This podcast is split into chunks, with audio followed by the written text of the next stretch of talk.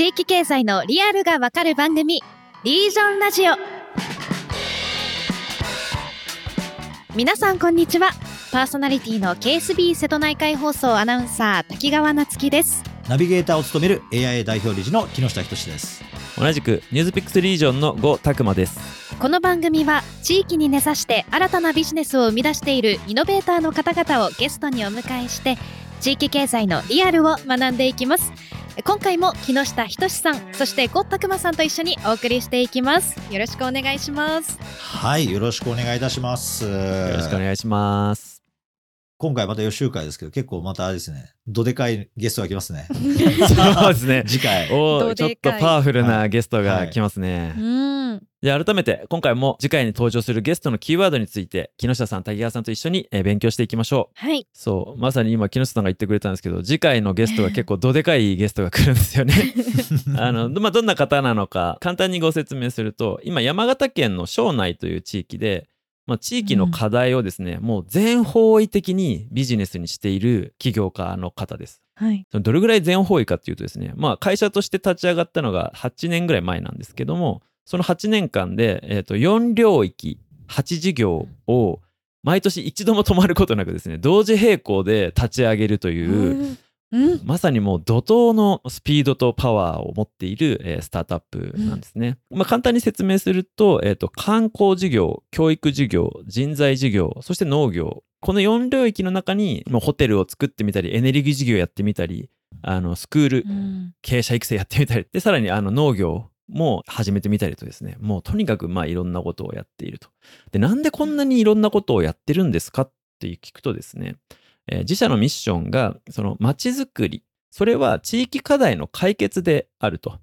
つまり地域課題の解決のための事業をとにかく作り続けるというのを実行されているというところなんですね。うん、で、これ珍しいキーワードだなと思ったんですけど、目指すところが、まあ、街づくりであり、民間行政だっていうふうに、まあ、言っている。うん、で、まあちょっと今回改めてこの予習会では街づくりってなんだっけっていうところをちょっとおさらいしたいなと思ってまして、まちづくりってなんかもう地域に関わってるとなんかあらゆる場所で聞く言葉じゃないですか。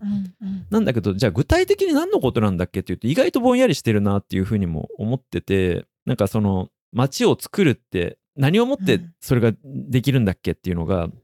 意外とわからないなっていうのとあとその中で民間のビジネスの役割ってどういうことなんだっけっていうのをですね、まあ、改めて学んでいきたいなというふうに思っています。なるほど。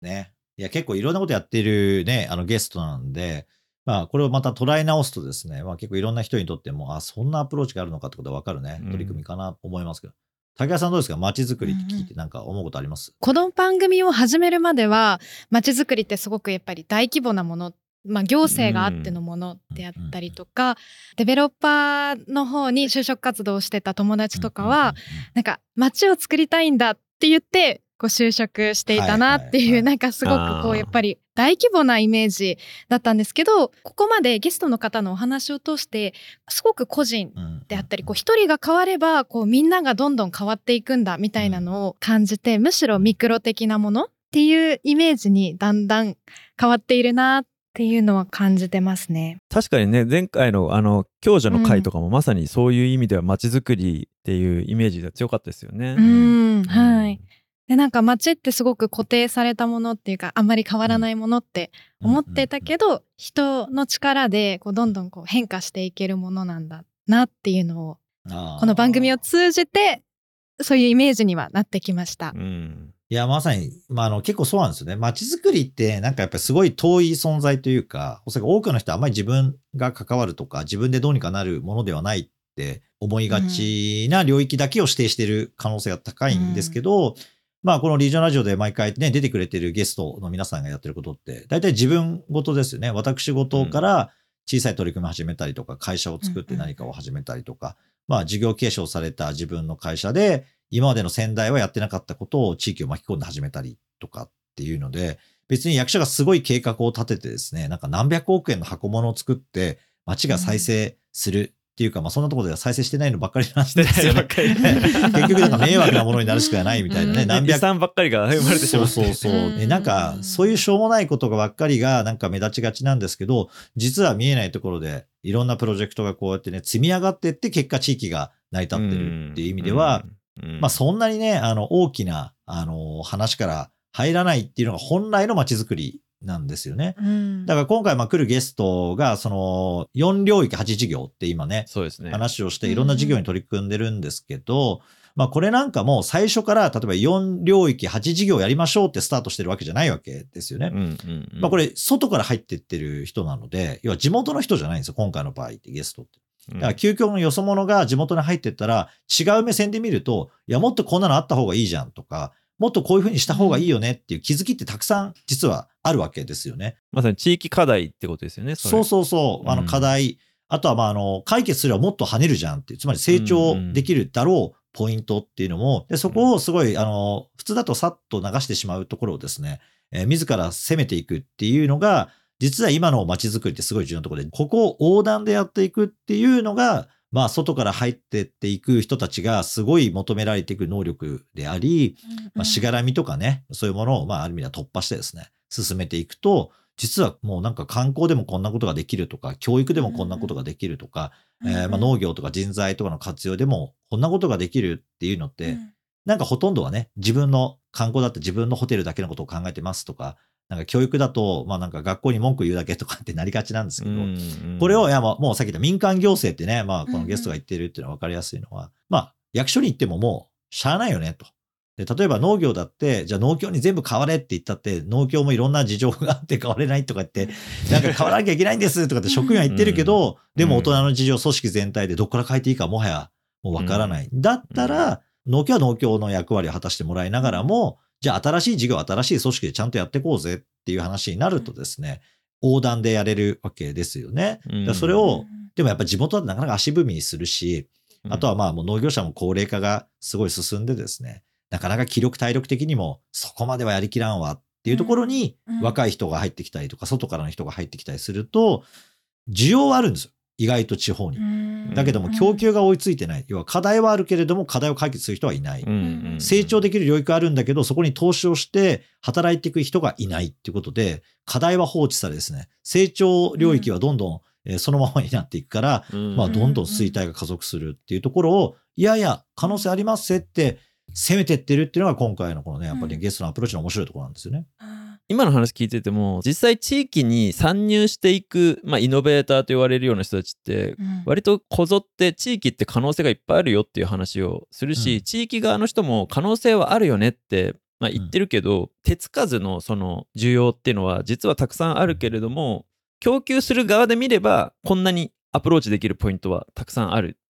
だけど地域の中だけではできないっていうところに、まあ今のそのマッチングの不足なのかその参入する人の不足っていうところがあるけれども逆に参入する覚悟を決めてる人にとってはまあチャンスに溢れているまあ、そういうことです。ようにも、まあ、見える。うん。だからこそその次のゲストが、まあ、8年間で8個も事業作っちゃうぐらいに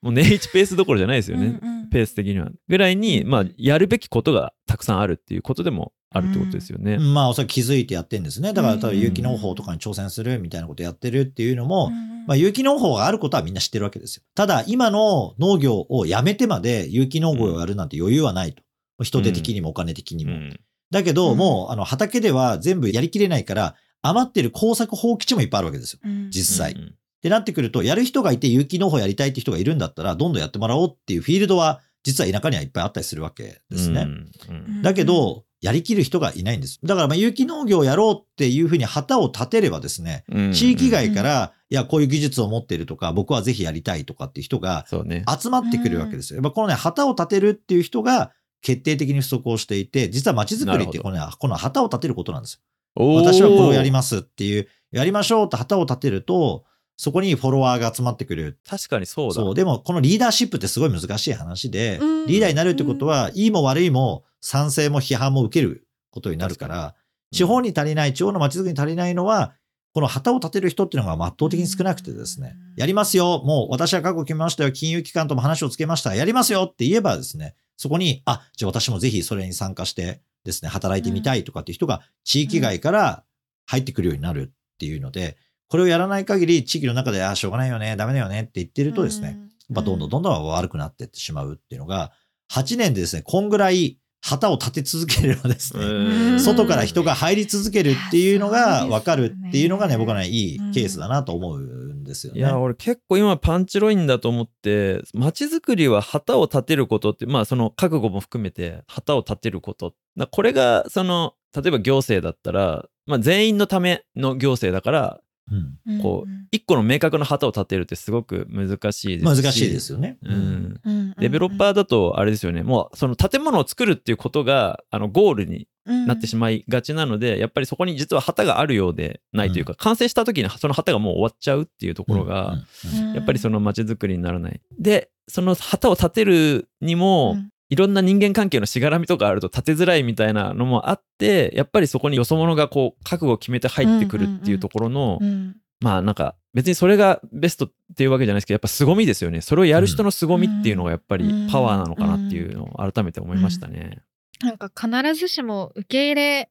られる状態じゃなかったりしますよね、可愛がられるのに時間がかかったりとか。そうですね。よね、うんうんその葛藤も大きそうな気がしますよそ者そまあそうでですよね。だからまあそれでもなおやっぱ気づいてしまって、やりたいと思う衝動の方が勝つっていうところが、まあ実はこの街のプレイヤーにはすごい求められるところで、まああらゆることでただ損得だけ考えるんだったら、こんなめんどくさいことやらなくてもいいわけ。ですよねうんただそこの目の前に見てしまったその課題とか可能性っていうものをやっぱ認識したときに、衝動が勝るっていうことがすごいやっぱプレイヤーとしてはすごい重要なところで、これを単にみんなで集まって会議やってどうしましょうってやっても絶対に旗は立たないんですよね。なぜならば旗を立てる気がない人しか来ないから、大体会議なんていうのは。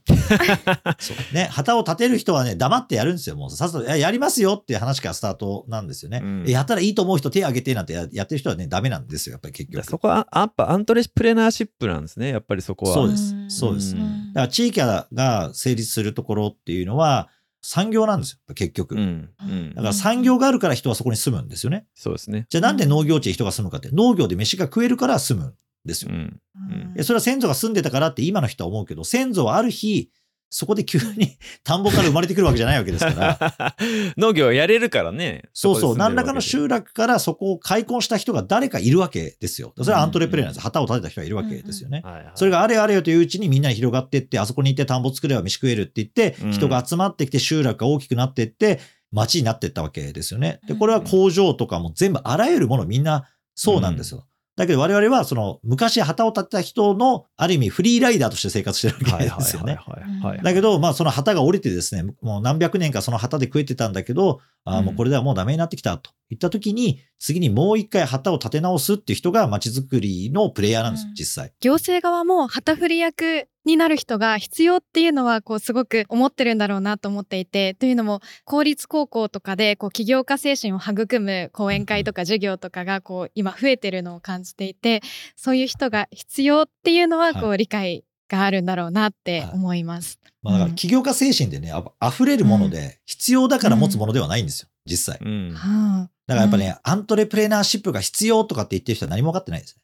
ね。あ そう。だから、これが地域の課題でもあるし、日本全体の課題でもあるわけですよ、結局。うん実際今回のね、ゲストもまあ毎回来てくれてるゲストはそうです。各分野に旗を立ててるわけですよ。うん、まさにそうですよね。で、そこにわーっと人が集まってきて、えー予想しないセレンディピティがやっぱ起きてですね、偶発的な何かの変化がババッと起きて、次の技術にまた進んでいく、新しい産業づくりにつながっていく。産業ができれば食える人の数が増えるわけなので、あ、じゃあこの地域に住んでですね、うん生活をしていこうっていう人がちゃんと担保されるっていう、まあ、そんなに難しい話じゃないんですけど、うん。それが街づくりの本質であるっていうところで、うん。うんまあだから次回のゲストみたいに、まあね、観光も農業も教育も人材もやりますっていうのは、やっぱ観光関係からスタートしてってるプロジェクトではあるんですけど、でも観光をやればですね、じゃあその地域にある産業とかの観光要素になるものってやったら、地域だから農業をちゃんとやっていかなきゃいけないよね。で農業をやる前提に立っていった時に、じゃあ、いろんな人がね、移り住んできて生活するって言ったら、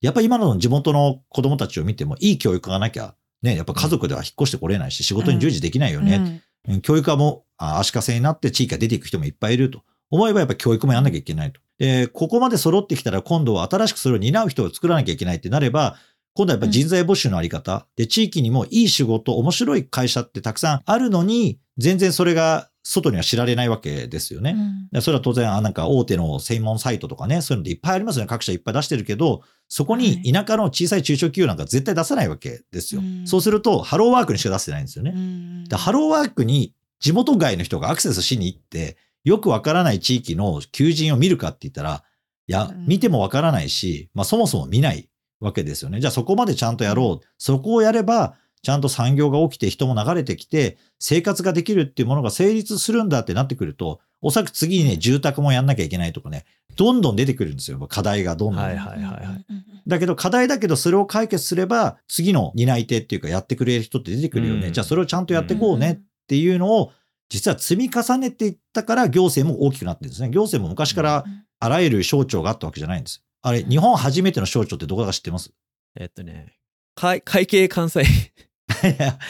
外務省なんです。外務省。ああ、そっかそっか。外務省が一番古株で、これ何かって日本っていう国をはいはいあの、外と関係を築こうと思ったんです。でそこから、あ、産業も必要だよね。あもう当然財務会計もやんなきゃいけないよね。わらわらわらわらってこれできてくるわけですよね。だからこれは近代的な国家化を図るときにはうん必要に応じてできてくるわけですよ。うんだから今の行政も最初からそうできたんじゃなくて、役所のシステムでも旗を立ててた人たちがいるわけですよね。んだからこれをもう一回再構築するっていうことが、まあ街づくりでもあり、国づくりでもあるっていうところは全部つながってんじゃないかなとやっぱ思いますよね。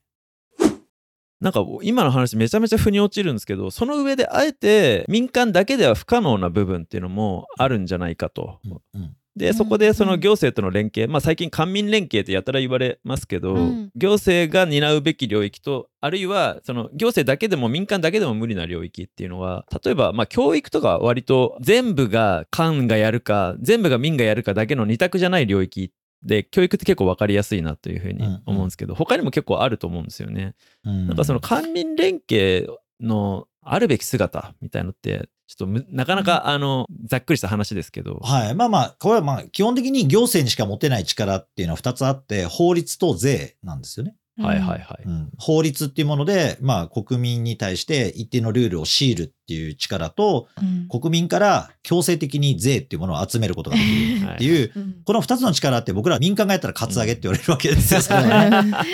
そう。で、そのルールを強いるっていうことは、それは不当なことになるわけですけど、はいはい。これは一応ね、議会っていうものがあって、みんなでいい、うん。それを議論してもらうっていう場で決められて、承認されてるからみんなで守りましょうねっていうことになってるわけなんで、これはね、うん。やっぱりあの、行政機構じゃないといけない。で、今うん、郷さんが言うように教育とかもね、本来は20年、30年のスパンで見れば絶対に教育を子供たちにに投資した方が将来より国としては生産力が上がるっていうことはうん分かってるんでちゃんとやりましょう。要は時間差投資なんですよね。うんだから別にあれはコストではなくて投資なんです。はいインベストメントなんですね。教育っていうのははい他の予算と違って。うんなんですけど、まあ、こういうのがあんまり今はね、わからなくなってきてしまったりしていて、で、これ、れを説得しててもあんまりそんな簡単には変わらないわけですよね。はいそうすると、じゃあ私立のプログラムで変えていこうみたいな話がやっぱり出てくると。短期的にはそれしかできないですよね。そうそう。で、まあ一応役所も、その民間側でやれるような仕組み、例えば高校まで無償化のね、一定の世帯所得以下は無償化にしますってやるってことはですね、公立高校も私立高校も同じになるんですよね。うんうんだからより魅力的なプログラムをやっていれば、まあ伸びていく。あとは公共も、まあ自分で財産をいっぱい持ってるんでね、道路とか公共の建物とか。インフラとかですよね。そう、インフラとかうんうんう。んで、これも自分たちだけではやりきれないから、じゃあうん地元の民間企業にやってもらおうっていうので、でもこれってね、時代的に見れば、例えば醤油とかそういう会社が大きい地域とかは、水道とかも全部やってたとかね、そういうのすごい歴史的にはあるんですよ。うん。企業がほとんど公共的な仕組みやっていて、そう、例えばまあ、倉敷のね、大原孫三郎のね、大原病院っていうあのうん。病院までやってたりとかってうんいう企業系、地場企業系病院とかもね、うん。いっぱいあったり、全国に。そうか、地域に必要なものを作る民間っていうのが別に普通にあったわけですね。あったんです。うん図書館も基本的に民間の地元の名手が作った図書館の方が公共図書館より早かったりするんですよ。なるほどなので僕らがね、あまりにも公共がやることだと思ってる領域は街づくり的には多すぎるんですよ。思い込んでますねでもそれってほとんどは民間から始まったものがたくさんあって、うんそれが役所の仕事に今は一瞬なったように見えると。なるほど、これ思い込みだわ、本当に。ねうん思い込み。だから、そう、だからよく日本も大学改革って言って文科省がどうのこうのってなるんはいだけど、例えばアメリカのトップスクールはみんな私立ですからね。うん自分で山とかいろんなものに投資をして、100年単位のファンドで、うんえー数兆円っていう予算を、ファンドを回して、その利益で大学経営をやってるから、すごいインディペンデントで多様な教育ができるわけですよね。これを国から全部補助金もらって、ただやってたら、多様な教育なんかできない。できるわけないですよね。ですよだからこれは我々が多様な時代に多様な教育をしようと思うことを、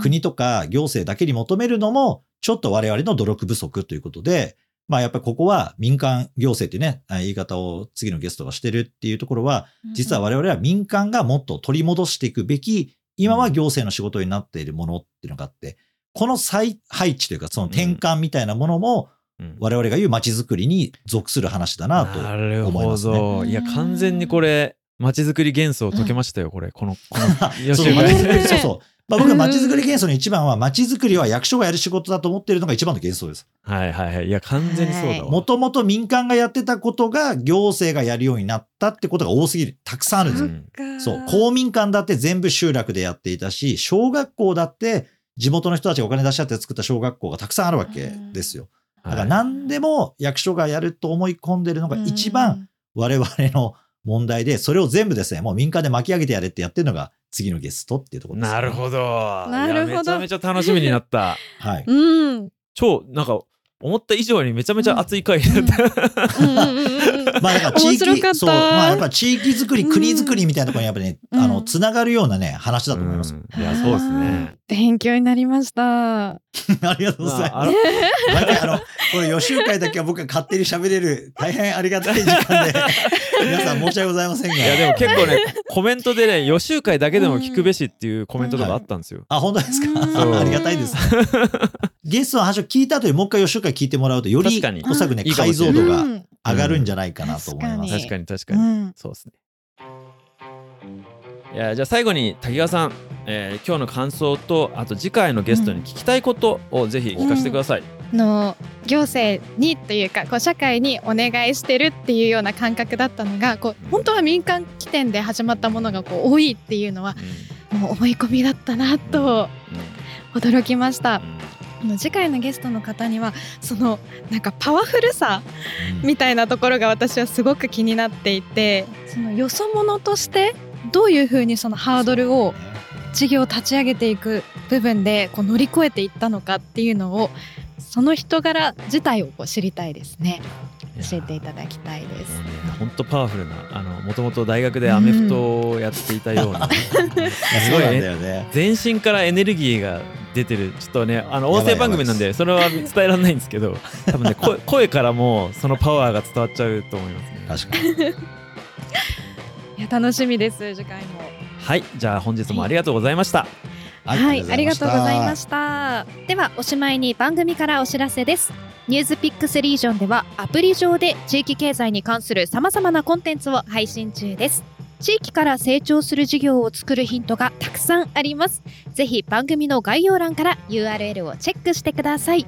そして番組へのご意見ご感想をお待ちしています。ぜひハッシュタグリージョンラジオでツイートいただけると嬉しいです。また番組出演者への質問取り扱ってほしいテーマなどを募集中です。概要欄にあるアンケートフォームから投稿してください。それでは次回も新たなゲストとともに地域経済の未来を議論していきます。またお会いしましょう。